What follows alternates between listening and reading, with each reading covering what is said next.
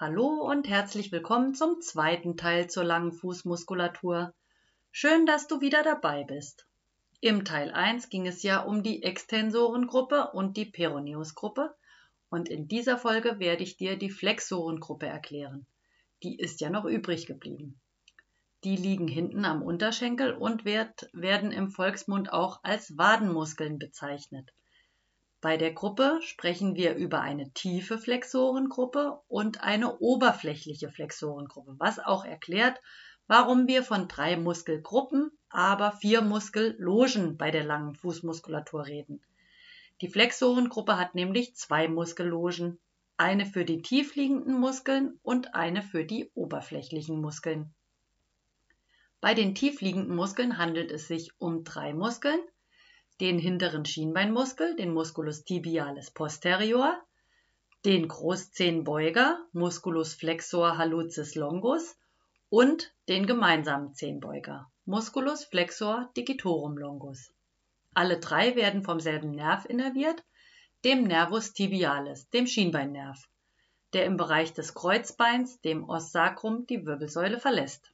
Ja, der Musculus tibialis posterior hat seinen Ursprung an der Membrana interossea, also der Zwischenknochenhaut, und auch an den Rändern von Schien- und Wadenbein im oberen Bereich. Seine Sehne verläuft hinter dem Innenknöchel entlang und setzt an der plantaren Seite des Kahnbeinhöckers, dem sogenannten Tuberositas ossis navicularis, und an allen drei Keilbeinen an. Damit ergeben sich in der Schrittabwicklung folgende Funktionen, da ist nämlich etwas ein bisschen zu unterscheiden. Ist das Bein in der Luft, auch Schwungbein oder Spielbein genannt, und schwingt gerade nach vorne, dann bewirkt der Tibialis posterior eine Plantarflexion im oberen Sprunggelenk und gleichzeitig auch eine Supination und Adduktion im unteren Sprunggelenk, also eine Inversion. Er ist übrigens einer der stärksten Supinatoren.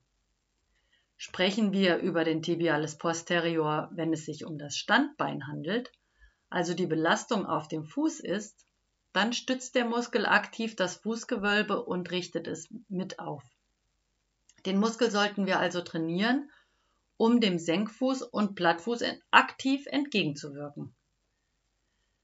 Dann der zweite Muskel der tiefen Flexoren, der Musculus flexor hallucis longus. Das ist der lange Großzehenbeuger, und sein Ursprung ist dorsal an der Fibula, also an der Rückseite des Wadenbeins und der angrenzenden Zwischenknochenhaut und seine Ansatzsehne verläuft ebenfalls hinter dem Innenknöchel entlang unter dem Sustentaculum tali, dem Fersenbeinbalkon, zur Fußsohle und setzt plantar am Endglied des Großzehs an.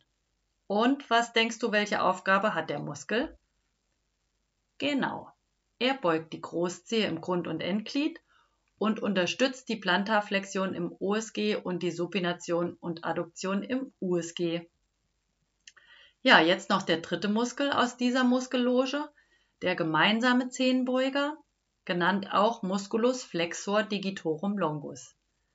Sein Ursprung ist an der Rückseite des Schienbeins im mittleren Drittel und er verläuft wie auch die beiden anderen hinter und unter dem Innenknöchel entlang seine Sehne überkreuzt die Sehne des langen Großzehenbeugers und spaltet sich in vier Endsehnen und die Ansatzstelle oder Ansatzstellen sind die Endphalangen, also Endglieder der Zehen 2 bis 5. Ja, seine Funktion ist natürlich die Beugung der Zehen und des Fußes im oberen Sprunggelenk in der Schwungphase der Schrittabwicklung und die Unterstützung des Fußgewölbes in der Standphase des Fußes. Ja, auch hier will ich die drei Muskeln noch mal kurz zusammenfassen. Vielleicht ist dir aufgefallen, dass sie den Muskeln der Extensorengruppe gleichen, bis auf das kleine Wörtchen Flexion anstatt Extension. Wir haben also einen vorderen Schienbeinmuskel und einen hinteren Schienbeinmuskel, einen langen Großzehenstrecker und einen langen Großzehenbeuger, einen langen gemeinsamen Zehenstrecker und einen langen gemeinsamen Zehenbeuger. Das lässt sich doch eigentlich ganz gut merken. Vorne drei und hinten drei. Hinten die drei sind eben die tiefliegende Gruppe. So, prima. Dann bleibt noch die oberflächliche Flexorengruppe übrig.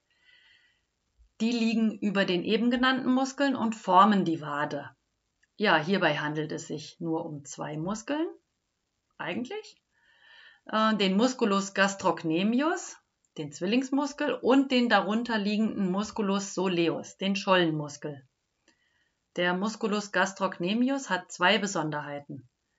Zum einen hat er zwei Muskelbäuche und deren Ursprung ist an der dorsalen Seite der Oberschenkelkondylen am inneren und äußeren Kondylus. Das heißt, dass sein Ursprung am Oberschenkel liegt und nicht wie bei allen anderen langen Fußmuskeln im proximalen Bereich des Unterschenkels. Er wird damit zu äh, den zweigelenkigen Muskeln gezählt, denn er kann sowohl im Kniegelenk als auch im, Os, äh, im oberen Sprunggelenk eine Beugung machen.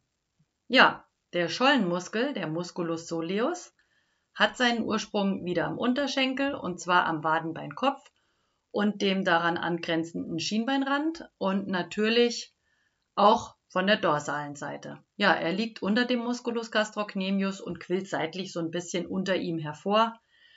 Ja, und der Zwillingsmuskel und der Schollenmuskel, die werden manchmal auch als ein Muskel benannt und zwar als Musculus triceps surae.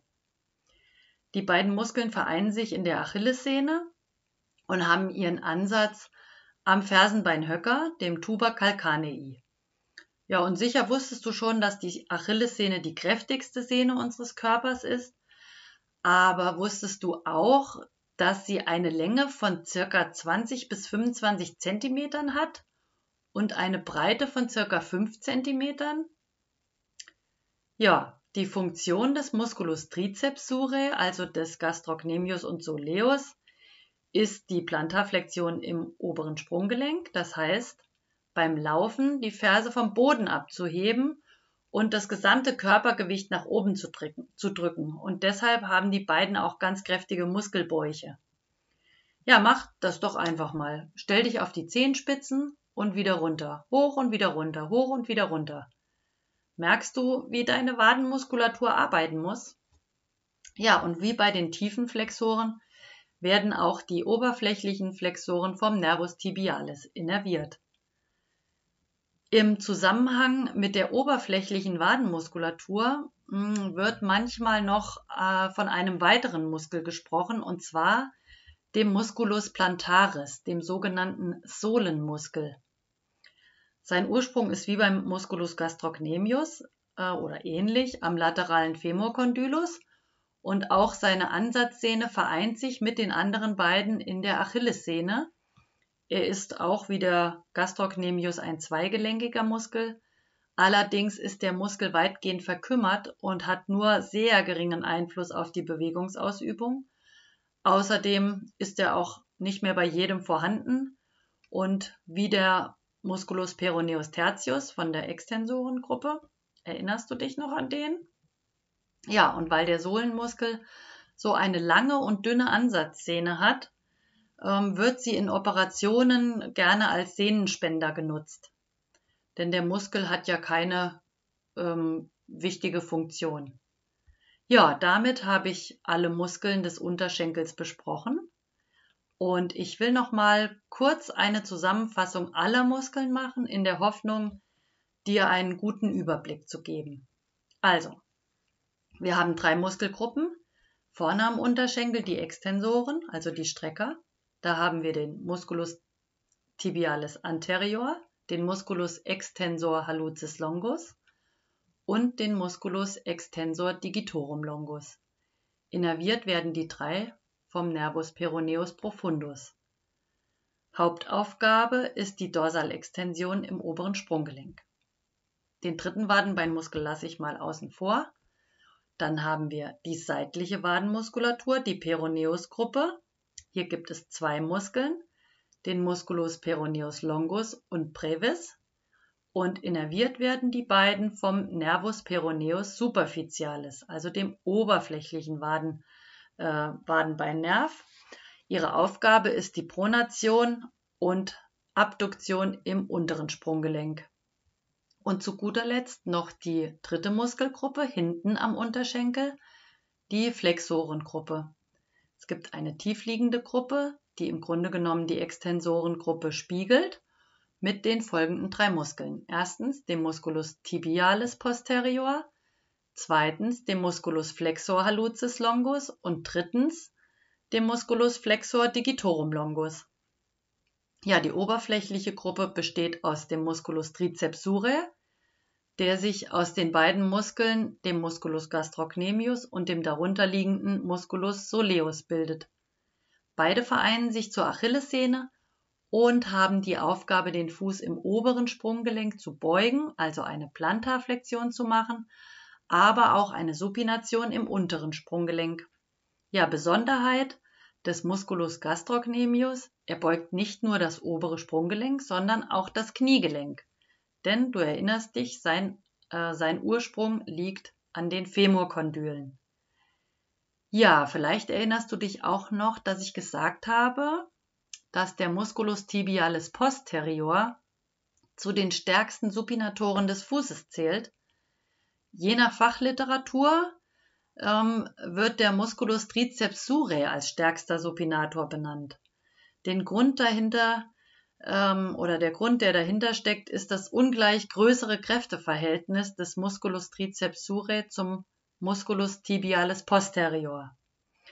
Die Hebelverhältnisse sind zwar aufgrund seiner Ansatzstellen beim Musculus tibialis posterior besser, um eine Supination durchzuführen, aber mehr Power aufgrund der größeren Muskelbäuche hat definitiv der Musculus triceps surae und ja, deshalb wird er auch in mancher Literatur als stärkster Supinator beschrieben. Aber da sollen sich andere drum streiten. Ich kann dir nur die Informationen so weitergeben, wie ich sie gelesen habe und kann dazu keine ähm, Äußerung, ob richtig oder falsch treffen.